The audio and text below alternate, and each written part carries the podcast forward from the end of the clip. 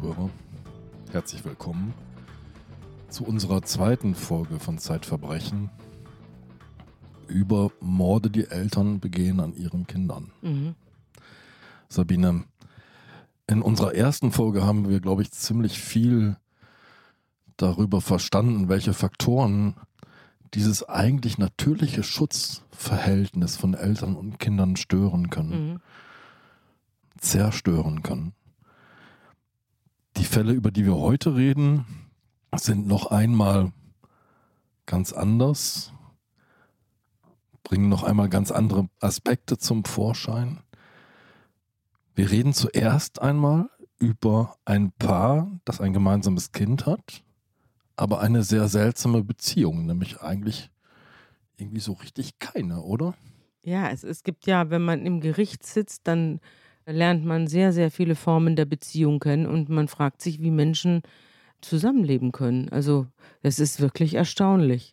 Die Beziehungsvielfalt, es sind ja auch zum Teil unglückliche Zusammentreffen. Also Folie à deux hatten wir ja in der letzten Folge, also der Wahnsinn, der ausbricht, weil sich zwei Menschen begegnen, die sich hätten nie begegnen dürfen.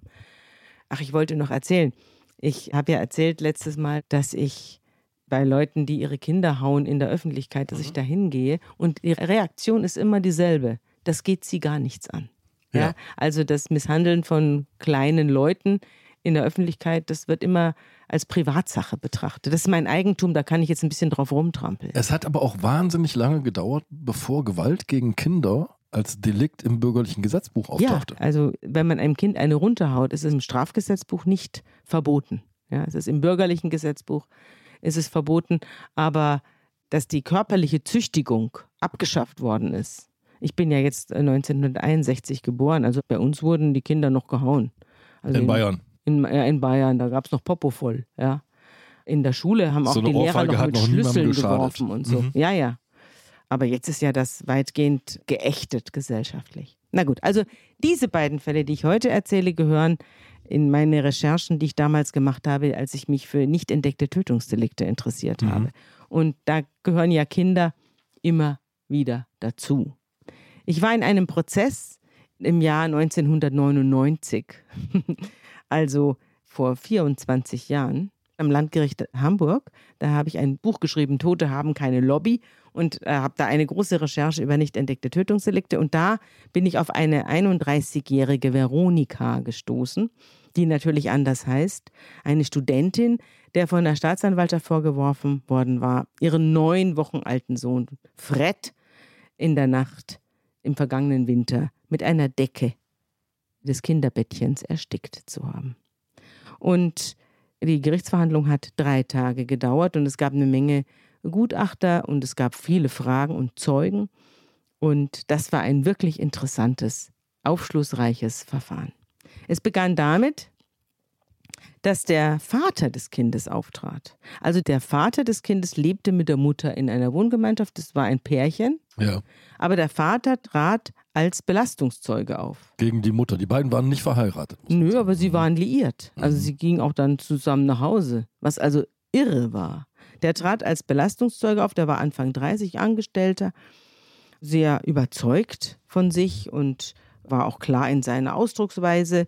Und er sagte eben, dass es schon schwierig gewesen sei, überhaupt mit dieser Frau in eine Beziehung einzugehen. Also die war schon, die wollte nicht heiraten, sie wollte sich nicht binden und sie wollte auch kein Baby.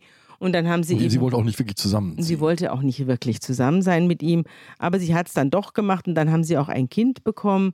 Und das habe eines Nachts, also wie gesagt, neun Wochen alt, habe es zu brüllen angefangen und er habe dann das Kind aus dem Kinderbettchen geholt und seiner Mutter an die Brust gelegt. Und dann ist er äh, aber aus der Wohnung gegangen und hat sich hingelegt in seiner eigenen Wohnung, die nicht weit davon entfernt war, weil er seine Ruhe haben wollte. Er hatte am nächsten Tag irgendeine Besprechung oder was. Ja, er wollte irgendwie an seinen Rechner, glaube ich. Ja, das er kann auch sein. An seinem Computer irgendwas Also auf arbeiten. jeden Mhm. Fall hatte er irgendwas Wichtiges am nächsten Tag und da brauchte er einen klaren Kopf und deswegen ist er heimgegangen. Und sie war dann alleine mit dem Kind. Und gegen 5 Uhr morgens, er saß am Rechner, stimmt, er hat sich ja nicht mehr ins Bett gelegt bei sich zu Hause, sondern hat was gearbeitet. Und um 5 Uhr früh hat das Telefon geklingelt und die Veronika sei am Apparat gewesen und habe gesagt, komm schnell, dem Freddy geht's schlecht. Er sieht ganz blau aus. Und dann ist er rübergehastet und da stand seine Freundin weinend am Bettchen und im Bett das blau angelaufene Kind. Und er habe das Kind aus dem Bett gerissen und Also habe sie, sie stand stocksteif daneben Stocksteif. sozusagen. Ja. Stocksteif. Und er hat es aus dem Bett gerissen und zu reanimieren versucht. Und dann hat er geschrien, ruf doch endlich den, Den Notarzt. Notarzt Ja. an oder den Rettungswagen. Und das, auch das habe sie nicht gemacht. Auch das habe er selber machen müssen. Und dann ist das Kind äh, abgeholt worden und in der Klinik hat man festgestellt, plötzlicher Kindstod. Eine Obduktion hat es aber nicht gegeben, weil die Eltern das pietätlos fanden. Na gut, also jedenfalls sind sie dann am Abend, nachdem ihr Kind verstorben ist, gemeinsam in der Wohnung gesessen. Und dann hat die Veronika sich aus den so eng umschlungen und äh, sie hat sich dann aus seinen Armen gewunden, so hat er es erzählt als Zeuge und hat Das gesagt, jetzt alles seine Schilderungen vor es ist Gericht. seine Schilderung vor Gericht. ja. mhm. Und hat gesagt, wenn ich dir jetzt das sage, was ich dir sagen will, das verteilst du mir nie. Und er hat dann gesagt, ja, was ist denn los? Erzähl's mir doch bitte. Und dann hätte sie bröckchenweise herausgepresst, dass sie ihren Sohn nach dem Stillen, sie hätte ihn gestillt und hätte ihn wieder ins Bettchen gelegt, aber dann hat er wieder angefangen und sie hat ihn angefleht, endlich still zu sein. Mami muss morgen in die Uni gehen, hat sie gesagt. Sie hatte ihr Studium wieder aufgenommen. Ja, genau. Mhm. Aber der Sohn hat darauf nicht reagiert. Dem war das jetzt äh, relativ unzugänglich, dass Mami in die Uni gehen will und habe dann weitergeschrien und dann habe sie die Bettdecke genommen und über den Kopf des Säuglings gezogen und noch die Hand draufgelegt. Und dann sei es irgendwann still gewesen und dann hat sie die Decke weggezogen und das Kind sei tot gewesen. Und dann hat sie zum Abschluss gesagt, ich wollte halt meine Ruhe. Aber der Vater, der glaubt das und geht aber nicht zur Polizei, sondern er sagt, meine Frau ist krank. Was nützt es da, wenn sie jetzt auch noch ins Gefängnis kommt? Ja. Aber er drängt sie dazu, das Geständnis vor allen möglichen Zeugen zu wiederholen. ja, er will mit diesem Geständnis nicht allein sein. Nein. Ja. Sie muss es also gegenüber den Großmüttern sagen und gegenüber Freunden und Verwandten. Sechs, sieben Personen werden da involviert. Keiner geht zur Polizei. Niemand geht zur Polizei. Niemand geht zur Polizei. Nur die Ex-Freundin, seine Ex-Freundin. Der erzählt das dann nämlich auch irgendwann. Und die geht dann zur Polizei. Oder sie erzählt es noch einem Dritten, der dann zur Polizei geht. Also jedenfalls über die Ex-Freundin wird dann die Polizei informiert. Und ich glaube, die hat dann auch wiederum einen Freund, der ist wiederum mit einem Polizisten befreundet. Jedenfalls so wird dann Über die eine lange, lange Kette. Lange, lange Kette. Ja. Es dauert auch eine ganze Weile, bis dann die Strafverfolgungsbehörden da vor der Tür stehen. Und jetzt sind zwölf Tage vergangen, Ja. wird das Kind obduziert. Und es ist ein seltsamer Zufall, der dazu führt, dass das Kind überhaupt noch obduziert werden kann. Denn offenbar dauert es einen Moment, das Kind soll kremiert werden, der Leichnam soll verbrannt werden. Irgendjemand sagt den Eltern, ihr wollt diesen kleinen, winzigen Kindersarg nicht sehen, darum raten wir zu einer Verbrennung. Ja, Und das dauert. genau. Das dauert und deswegen ist der Körper noch da. Der Rechtsmediziner, der das Kind obduziert hat, zwölf Tage nach dem Tod, der findet nichts. Er sagt, die Anzeichen einer Erstickung sind mit denen des plötzlichen Kindstods identisch. Also man kann es nicht nachweisen und deswegen kann er nicht sagen, woran das Kind gestorben ist. Und die Mutter selbst, die macht auch eine Aussage. Zuerst hören wir aber noch die Großmutter. Das ist die Mutter des Kindesvaters. Die hat Ja. auch ausgesagt, sie hat gesagt, ihre Schwiegertochter oder ihre Schwiegertochter in Spee, die waren ja nicht verheiratet, habe gesagt, ich bin eine schlechte Mutter. Und dann habe sie das Geständnis der Tötung wiederholt. Sie soll also dem Kind die Decke aufs Gesicht gelegt haben, bis es aufgehört hat zu schreien. Dann hat sie die Decke weggenommen und der Kleine, und jetzt wird's schaurig, der Kleine habe sie mit einem Blick angesehen, der zu fragen schien, Mama, was machst du da? Und dann hat sie die Decke wieder übers Gesicht gezogen und den Erstickungsprozess zu Ende gebracht. Und dann habe am Ende ihres Geständnisses die Veronika gerufen, ich muss bestraft werden, ich habe Freddy getötet. Interessant ist dann gewesen, was die Psychiaterin gesagt hat. Mhm, Aber das Interessante an dieser Aussage ist Ja. der Detailreichtum dieser Aussage. Ja. Denn wir werden gleich noch was ganz anderes hören. Ja. Ja. Aber erstmal die Psychiaterin. Die Psychiaterin hat die Angeklagte untersucht und sich lange mit ihr unterhalten. Und sie hat gesagt, sie habe eine Fassade der Unanrührbarkeit. Also sie trage eine Fassade der Unanrührbarkeit vor sich her, aber dahinter wären jede Menge aggressive Elemente, die nicht ausgelebt würden. Die Veronika hat es nun nicht leicht gehabt. Die hatte selbst eine psychisch kranke Mutter, die also richtig psychotisch war und hat einen massiven Verfolgungswahn Ja. gehabt. Ja. Und ist immer wieder, um äh, angeblich irgendwelchen Dämonen zu entziehen, sich zu entziehen, immer wieder umgezogen. Und erst als die Veronika Anfang 20 war, hat man die Mutter für ein Jahr in die geschlossene Anstalt getan. Und so kam sie überhaupt aus den Fängen dieser Mutter. Ja, das war eine sehr enge und verhängnisvolle Beziehung zwischen Mutter und Tochter. Es gibt eine frühe Scheidung der Eltern Ja. und dadurch eine auch sehr enge Bindung an die Mutter, die sich aber natürlich ständig verfolgt fühlt. Ja, und das wirkt sich natürlich auf die Kinder aus. Die Veronika habe eine narzisstische Persönlichkeitsstruktur, hat die Psychiaterin gesagt. Also sie kreist um sich selbst. Sie kreist um sich selbst und sie kann, das ist auch interessant, sie kann kein Studium zu Ende bringen, weil sie Angst hat, sich zum Examen anzumelden. Sie kann es nicht ertragen, dass sie in einer Sache Misserfolg hat. Und deswegen geht sie der Möglichkeit eines Misserfolges schon mal aus dem Weg. ja. Ich habe das bei mir Indem sie ehrlich gar nicht gestanden- antritt. ja, ich habe das aber bei mir auch schon festgestellt, dass ich bestimmte Dinge, ach, das schaffe ich sowieso nicht, ja. Dass ich das als Jugendliche oder als junge Frau auch hatte, dass ich dann dem einen oder anderen aus dem Weg gegangen bin, weil ich es nicht erleben wollte, dass man mich nicht will oder dass ich es nicht schaffe. Und das ist bei diesen Prozessen immer ganz interessant, dass man immer auch bei Tätern, bei schlimmen Tätern und bei Opfern auch immer bei den Prozessbeteiligten Teile seiner selbst findet. In Scherben seiner selbst, ja. Diese Deswegen- Vermeidungsstrategien, das Zum Beispiel, Aufschieben. zum Beispiel so. das Vermeidungs die Vermeidungsstrategie. Ja. ja. Und dann habe sie eben das Kind bekommen, eine psychotische Depression. Also nach der Geburt ist jetzt nicht so unüblich, sagt sie. Ja. Und es kommt auch vor, dass Kinder da gefährdet sind durch die Mutter. Und die Mutterliebe der Veronika sei eben mit allen möglichen unerfreulichen Gefühlen durchmischt gewesen. Die Angeklagte selber sei ein ungewolltes Kind gewesen und auch die Mutter hat schon einen Abtreibungstermin gehabt, den sie dann aber nicht wahrgenommen hat. Und sie weiß es auch nicht, was passiert ist. Es gibt drei Möglichkeiten. Entweder die Angeklagte hat die Tat so, wie es in der Anklageschrift steht, begangen, gibt es aber vor Gericht jetzt nicht mehr zu. Zweitens, sie hat die Tat begangen, erinnert sich aber an das Geschehen nicht mehr richtig und verleugnet die Tat. Drittens, sie hat die Tat nicht begangen und ist von ihrem Lebensgefährten ununterbrochen zu falschen Geständnissen gedrängelt worden. Sie hat sich halt in einer, sagt die Psychiaterin, in einer völligen Überforderungssituation befunden. Sie hat sich auch allein gelassen gefühlt von dem Vater und dem Kind ausgeliefert gefühlt.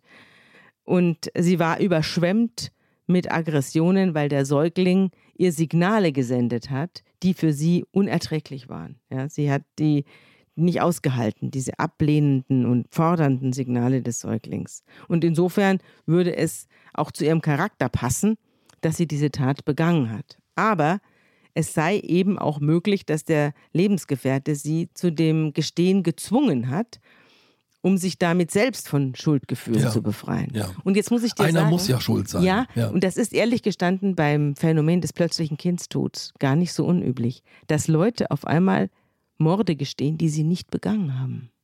Das weiß man, dass Elternteile so erschüttert sind vom Tod ihres Kindes, dass sie sagen, ich muss daran schuld sein. Das kann nicht sein, dass das aus dem Nichts kommt, dass Ja. hier plötzlich ein Kind mein Ein und alles tot ist und das ist einfach nur so. Das kann nicht sein. Es war doch ganz gesund. Und dann fangen sie an, alles Mögliche zu gestehen und es stimmt nicht. Manchmal kann man auch beweisen, dass es nicht stimmt. Und man weiß, dass die falsche Geständnisquote von Elternteilen, Vater oder Mutter gleichermaßen, nach einem plötzlichen Kindstod wirklich richtig hoch ist. Man sucht nach einer Erklärung, einem Man sucht nach einer Erklärung. Und die Gutachterin hat gesagt, dass die Angeklagte nicht psychotisch gestört ist, dass sie aber psychopathologisch auffällig ist, auch durch das Zusammenleben mit einer psychisch kranken Mutter. Und dass, wenn sie verurteilt werden sollte, sie auf jeden Fall eine Verminderung der Schuldfähigkeit ihr an zugedacht werden sollte. Und der Staatsanwalt hat dann plädiert und hat gesagt, dass, was will er sagen? Er hat gesagt, dass er davon überzeugt ist, dass sie die Tat begangen hat. Aber auch deswegen, weil es, was du gesagt hast, diese Detailreichtum der Schilderung Ja. und so weiter, dass man es aber nicht beweisen kann. Und wenn man es nicht beweisen kann, dann ist eben freizusprechen. In dubio pro reo. Ja, und das Urteil sagt das auch.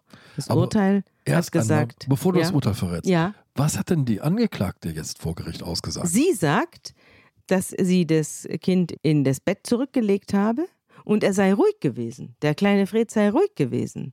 Und dann sei sie nach einiger Zeit wieder aufgewacht und sei auf die Toilette gegangen und da, weil es so still war, hat sie sich über ihn gebeugt und hat gesehen, dass er verfärbt ist und blau ist.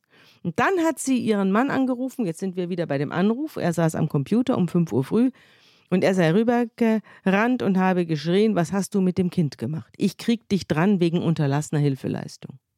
Und er hat weiter gebrüllt, sie soll endlich den Notarzt rufen. Und dann habe er mit der Schere dem Kind die Kleider vom Leib geschnitten und sie sei da gestanden wie vom Donner gerührt. Und er habe dann gesagt, du hast auf Freddy nicht aufgepasst und habe ihr das immer wieder vorgeworfen und habe sie gefragt, hast du den Freddy eigentlich wirklich lieb gehabt? Und da hat sie dann, nachdem er immer, weit, immer weiter auf sie eingedrungen sei, habe sie sich gedacht, so jetzt ist alles schon scheißegal. Und sie hat gesagt, ich habe dem Freddy was getan. Jetzt übernehme ich die Verantwortung. Ja, und das Ja. hat er sofort geschluckt, sagt sie dann auch zum Richter, zum Vorsitzenden. Jetzt hat er endlich eine Erklärung für Freddys Tod. Und dann habe er sie gedrängt, es wieder und wieder und wieder allen Leuten zu erzählen. Los, sagt der Mutter, sagt der Großmutter, sagt dem Psychologen, sag unseren Freunden, was du getan hast. Und jetzt macht sie eine Therapie und ein Stofftier mit Namen Maxchen hilft ihr, über den Verlust des Kindes hinwegzukommen. Und deswegen habe sie gestanden, weil sie den Druck nicht mehr ausgehalten hat. Ja, und das Gericht sagt dann, dass man aus der Justizgeschichte sehr wohl weiß, dass Menschen schon Morde und Doppelmorde gestanden haben, die sie nicht nur nicht begangen, sondern an denen sie nicht im geringsten beteiligt gewesen, also von denen sie gar nichts gewusst haben könnten. Und der Vorsitzende hat dann gesagt, ein Rechtsstaat kann es hinnehmen, wenn ein Schuldiger freigesprochen wird, aber ein Rechtsstaat kann es nicht hinnehmen, wenn ein Unschuldiger verurteilt wird. Und in diesem Spannungsfeld hat man sich dann zu einem Freispruch entschlossen. Und so ist sie freigesprochen worden. Und das ist bis heute ein ungeklärter Fall. Ja, ist ein ungeklärter Fall. Nur sie weiß. Vielleicht auch nicht mal sie, was die Wahrheit ist. Dieser Fall bleibt unaufgeklärt. Du hast aber über einen anderen Fall berichtet, der ist ganz eindeutig geklärt. Und du hast mit den Tätern, einem Mann und einer Frau, gesprochen, nachdem sie ihre Haftstrafe verbüßt haben. Wie Ja. kam es denn dazu? Der ist auch nur eindeutig geklärt worden durch Geständnisse. Ja. Also nicht durch irgendeinen wissenschaftlichen Beweis. Denn es gab keine Möglichkeit mehr, einen Beweis zu erheben. Das erzähle ich jetzt gleich. Ich habe ja damals Recherchen angestellt, um die Täter nicht entdeckter Tötungsdelikte zu finden, was gar nicht so einfach ist. Es ist eigentlich ein Paradoxon. Ja, Ja, die sind nicht zu finden. nein. Ja. Aber diese beiden, die haben nicht entdeckte Tötungsdelikte begangen und haben es hinterher gestanden und haben dafür auch eine Haftstrafe abgesessen und danach habe ich sie aufgesucht. Die lebten in einer mitteldeutschen Stadt, also in neun Bundesländern. Da habe ich sie damals aufgesucht, das ist auch schon über 20 Jahre her, fast schon ein Vierteljahrhundert her, dass ich die aufgesucht habe und da lebten sie in einer Hochhaussiedlung, in so Plattenbau-Hochhaussiedlung aus Waschbeton. Da bin ich hingefahren und habe sie besucht. Sie waren also einverstanden, mit mir zu sprechen. Ich musste ihnen versprechen, dass ich nicht sage, wie sie heißen und dass ich auch nicht sage, wo sie wohnen. Deswegen verschweige ich das hier. Aber ich bin da hingekommen und dann kam ich in einen sozialen Brennpunkt. Ja, da waren also sehr viel Müll rumgelegen und Leute saßen da und tranken Bier auf den Stufen dieser Häuser. Und der Aufzug war also knöcheltief mit Papier und Abfall bedeckt und hatten auch Leute reingepinkelt, also es roch man auch. Ja, und mitten in diesem aufeinander gestapelten Existenzen lebte eben dieses Ehepaar F. Und war sehr froh, dass es in der Anonymität abgetaucht ist, denn sie Ja. hatten einen traumatisierenden Prozess hinter sich. Davon erzähle ich gleich. Ich habe diesen Prozess selbst nicht miterlebt. Der war zu einem Zeitpunkt, da war ich noch Volontärin, hat der stattgefunden. Aber die Gerichtsberichterstatterin des Spiegel, Gisela Friedrichsen, die war dort und die hat darüber geschrieben. Und da werde ich gleich mal daraus vorlesen, wie der Prozess abgelaufen ist. Ich habe die beiden dann sehr viel später kennengelernt. Du hast sie zu einem Zeitpunkt kennengelernt, da haben sie zehn Jahre Haft abgesessen beide? Ja, genau. Zu 15 sie, Jahren waren sie verurteilt, waren sie verurteilt worden, worden 1990. Genau. Und ich habe sie im Jahr 2000 aufgesucht. Und das Ungewöhnliche war, dass sie eben fünf Neugeborene nach der Geburt getötet haben. Sie haben fünf Kinder bekommen und haben die Leichen nach der Geburt spurlos verschwinden lassen. Und erst nach der letzten, nach der fünften Tat kam alles raus. Die beiden lernen sich kennen, da sind sie relativ jung. 1971 mhm. heiraten sie. Sie ist da 18 und mhm. arbeitet als Kellnerin. Und er ist 21 und er ist Heizer. Mhm. Bedient so einen riesigen Ofen. Ich weiß nicht, was der beheizt. Ja, das kann ich dir sagen. Er beheizt den Ofen im Kurheim Sennhütte. Mhm. Das ist ein großer Hochofen, der offenbar, da gab es richtig Feuer drin. Und ja, das spielt eine große Rolle, denn da hinein warf er die Leichen der Kinder. Also die beiden, als ich da ankam, haben sie mir aufgemacht und saßen dann da in ihrer ärmlichen Wohnung. Und ich habe dann also gedacht, ja, wie die wohl aussehen. Man hat ja dann immer bei so, habe ich ja in der letzten Sendung schon gesagt, äh, man hat dann immer so monströse Vorstellungen von den Leuten. Obwohl ich wusste, ne, da war ich noch gar keine Gerichtsreporterin, da habe ich gerade erst angefangen damit, also umso größer waren meine Vorurteile.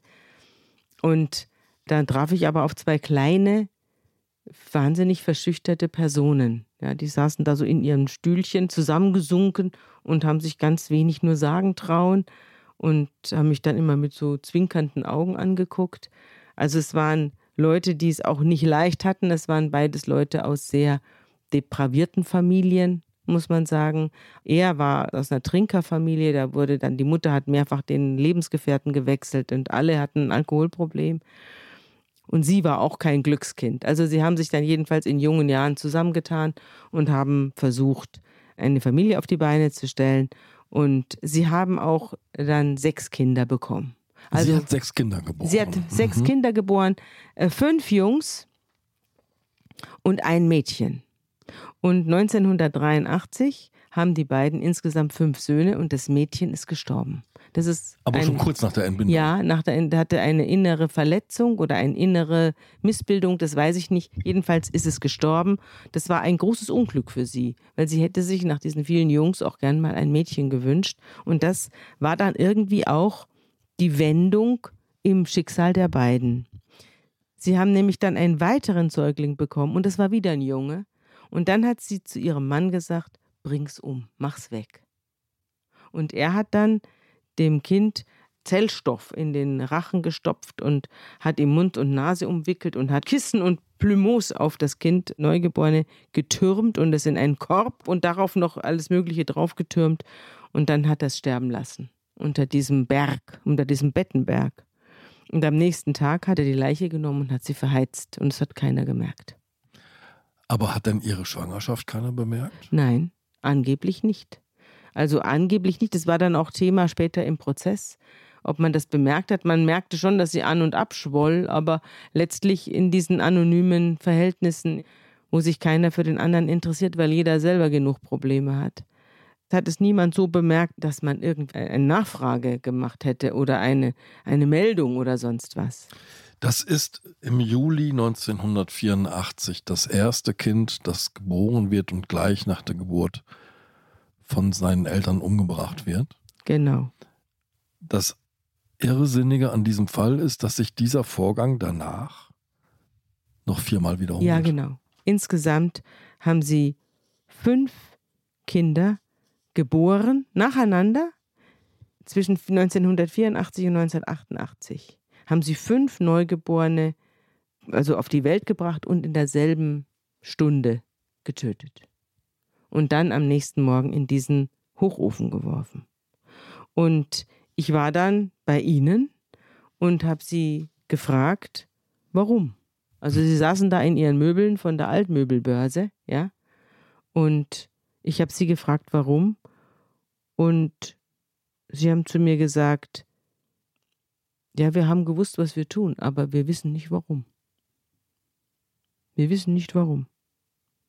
Und was sie auch gemacht haben, sie haben angefangen zu trinken. Das war ihre Reaktion. Sie konnten diesen Prozess irgendwie nicht stoppen. Sie hätten doch verhüten können. Sie standen ja dann 1990 vor dem Bezirksgericht Magdeburg. Und da gab es dann die Befragung, warum sie eigentlich nicht verhütet haben. Es gibt doch alle Möglichkeiten, auch in der DDR. Sie wurden übrigens nach DDR-Recht verurteilt. Das war noch eines der letzten Prozesse nach DDR-Recht.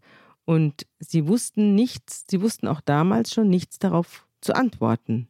Die ganze Ermittlung gegen sie war eine Katastrophe. Das entnehme ich aber jetzt nicht Ihnen selbst. Das haben Sie sich nicht bei mir beschwert, sondern ich habe das nur hier aus dem Spiegel entnommen, dass sie eben nicht aufgeklärt worden waren, dass sie einen Verteidiger haben können.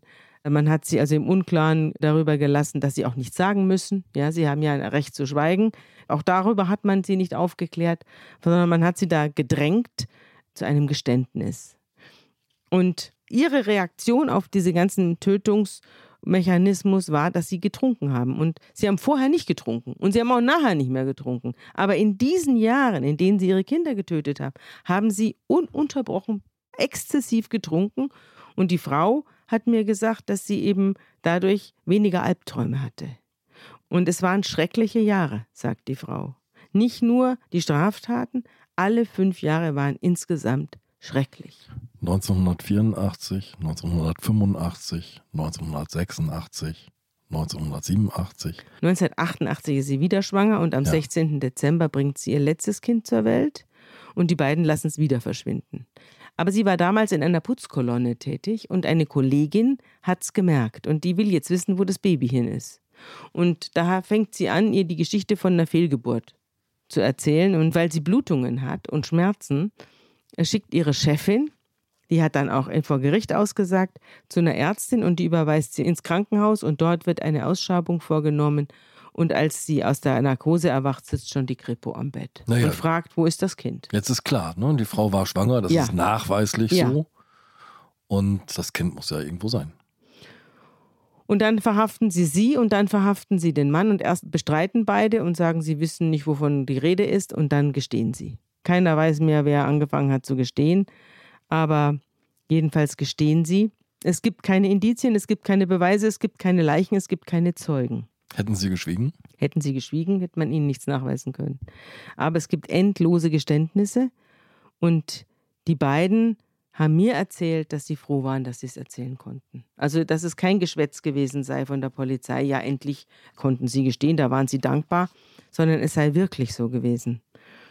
Und dann werden sie vor Gericht gestellt und es muss ein furchtbarer Prozess gewesen sein, denn man hat also sich vor allem über sie ausgelassen. Also man hat nicht versucht, es zu ergründen, warum jemand so absurde ja. Verbrechen begeht. Ja sondern man hat einfach die ganze Zeit auf sie eingedroschen und sie als asozial, faul und richtige Scheißleute, ja.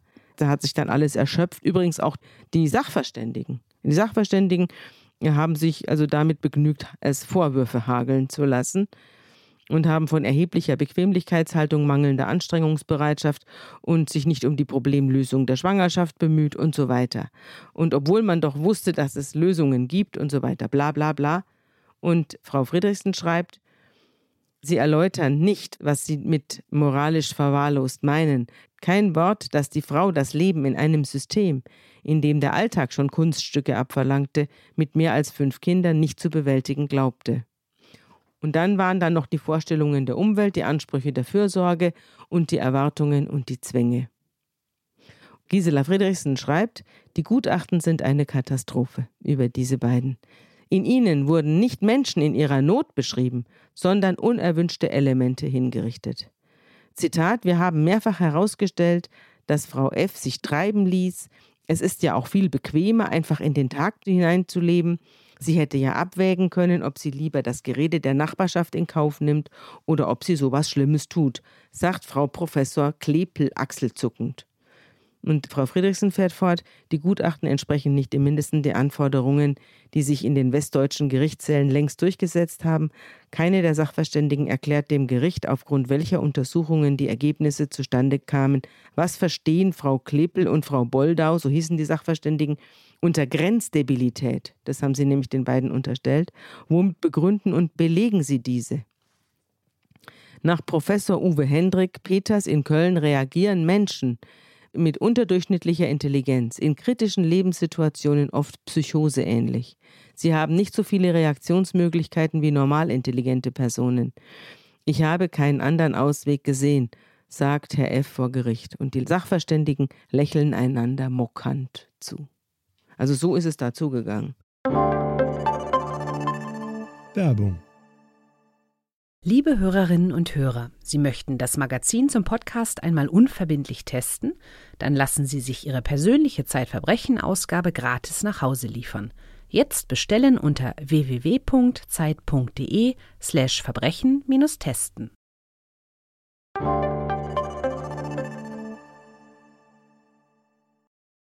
Ja, ich habe die beiden dann aber danach getroffen, als sie wieder entlassen waren aus der Haft. Und das Interessante war, dass sie gesagt haben, sie hätten die Last innerhalb der Haft abgetragen, nach und nach. Und die fünf Söhne, die sie geboren hatten, die waren bei Pflegefamilien, sie wussten auch nicht mehr, wo die hingekommen sind.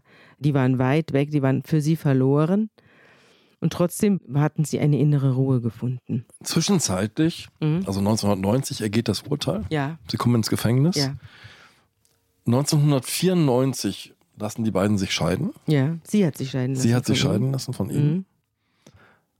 Und 1996 lassen sie sich aber wieder kirchlich trauen im ja. Gefängnis. Er hat ihr geschrieben 1996 aus dem Männergefängnis ins Frauengefängnis, ich liebe dich und ich will mit dir zusammen sein, bis dass der Tod uns scheidet.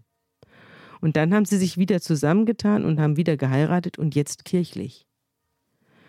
Wenn man so viel zusammen durchgemacht hat, soll man sich nicht trennen, hat er zu mir gesagt. Und dann habe ich mir die Fotos angeguckt, die an ihrer Wand hingen. Und da hingen fünf Fotos von fünf Kindern. Und das waren alles so Kinderbilder, also von ihren überlebenden Kindern. Ja. Winzig klein, so wie Passbilder, also so habe ich es jedenfalls in Erinnerung, so wenig größer als Passbildgröße. Und von jedem Kind hatten sie ein einziges Foto. Und sie hat dann zu mir gesagt, alles meine Jungs. Ich habe dann mich gefragt, wie kann jemand, der fünf Kinder auf dem Gewissen hat, auf die anderen fünf stolz sein? Ja. Und dann habe ich sie gefragt, denken Sie oft an Ihre Kinder?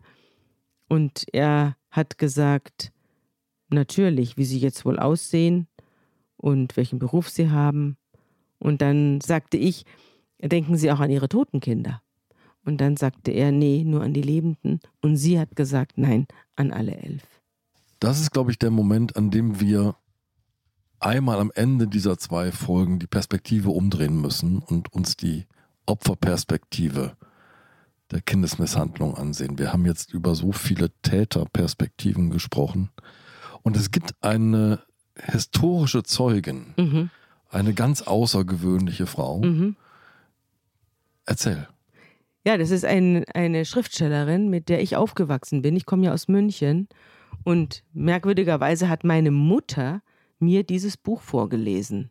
Also da konnte ich schon selbst lesen, aber sie hat mir trotzdem das Buch vorgelesen von Lena Christ. Lena Christ ist eine sehr berühmte bayerische Schriftstellerin, die von 1881 bis 1920 gelebt hat. Also mehr als 100 Jahre tot ist. Ja, mehr als 100 Jahre tot ist aber ihre Geschichten sind unglaublich und geben einen Einblick in die Brutalität der bayerischen Gesellschaft von vor 100 Jahren. Also das Bayerische hat ja immer so was Gemütliches und Biergarten und Hirschgarten und Oktoberfest und so, aber Bayern war eine ländliche Gesellschaft eine Gesellschaft der Landwirte und von einer unvorstellbaren Brutalität. Und in diese Brutalität ist die arme Lena Christ als uneheliches Kind hineingeboren worden, 1881. Ungewollt, unehelich, wir haben jetzt wieder hier, ne? Ja, die typischen die Muster gleich nach der Geburt weggegeben. Es entstand keine Bindung zur Mutter. Und erst mit sieben Jahren ist sie zur Mutter gekommen. Vorher war sie bei ihren Großeltern und die ersten sieben Jahre waren wunderbar.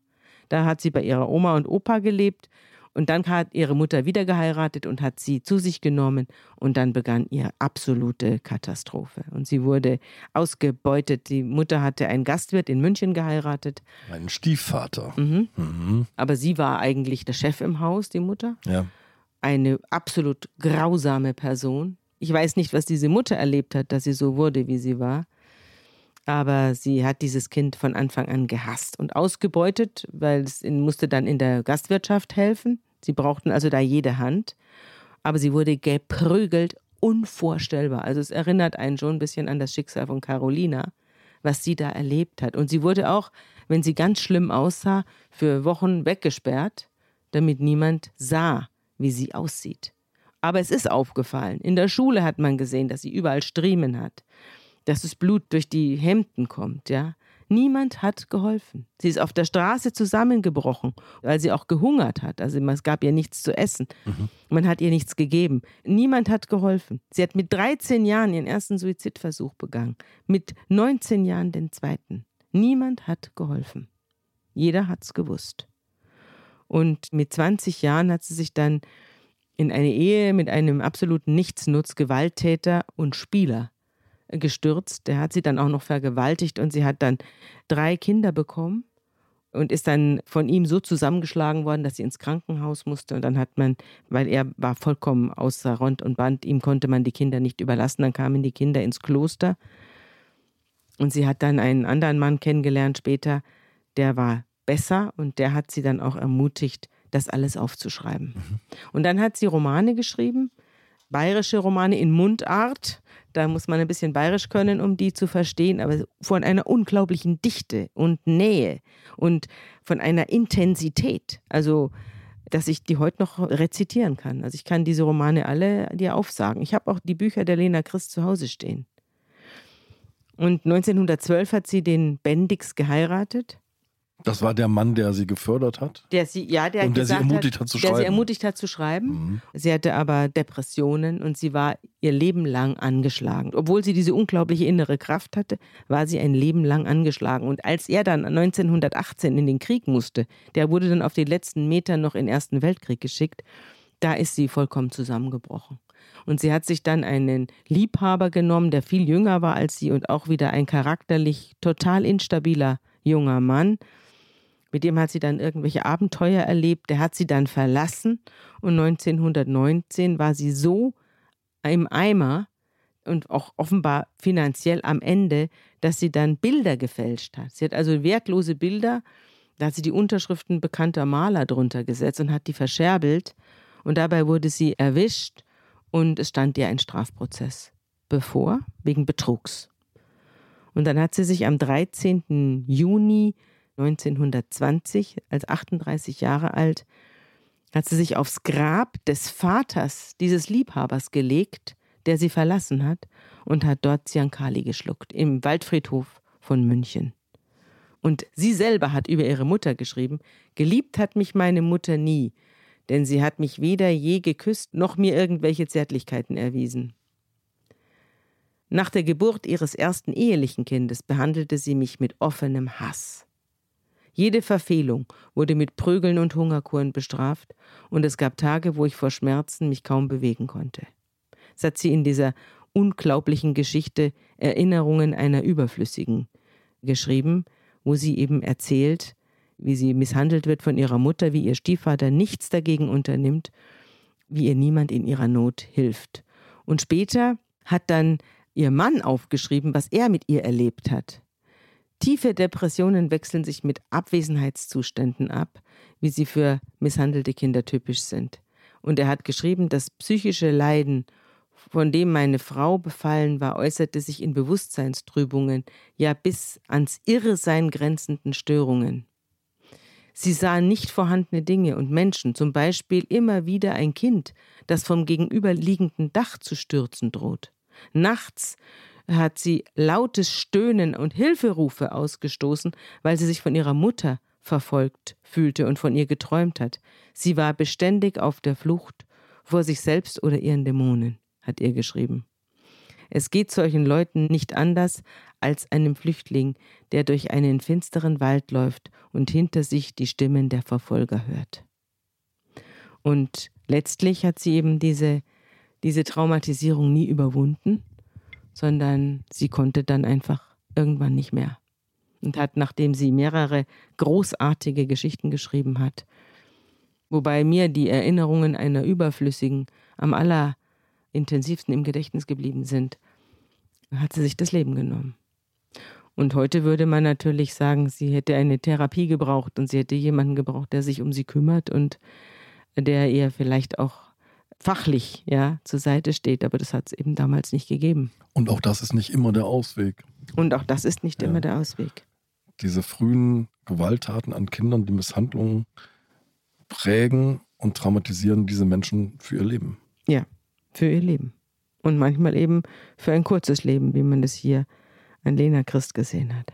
Sabine, das waren zwei sehr schwere Folgen. Vielen Dank für diese Einblicke. Und wir sprechen beim nächsten Mal über ein anderes Thema. Ja, das machen wir. Und wir sind im Januar 2024 wieder zu hören. Und vorher macht die Anne Kunze, um unsere Hörerschaft wieder auf munterere Gedanken zu bringen. Vom 1. Dezember bis Weihnachten einen kleinen Adventskalender mit 24 kleinen Verbrechen. Jeden Tag eines. Und sie hat auch einen wunderbaren Gast dabei, der sich mit menschlichen Verfehlungen und kleinen Sünden und seltsamen Wegen der Seele gut auskennt. Und ich glaube, dass das die Vorweihnachtszeit unserer Hörerinnen und Hörer aufhellen wird. Tschüss, Andreas.